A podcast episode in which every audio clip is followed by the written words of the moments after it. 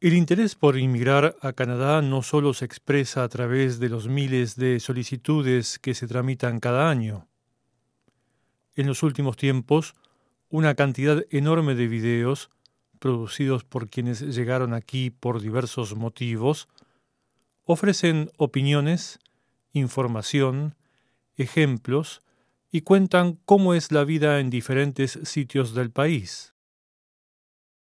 Se trata de experiencias personales que no reemplazan las fuentes oficiales de información y trámite, que son los distintos ministerios de inmigración, tanto el federal como los provinciales.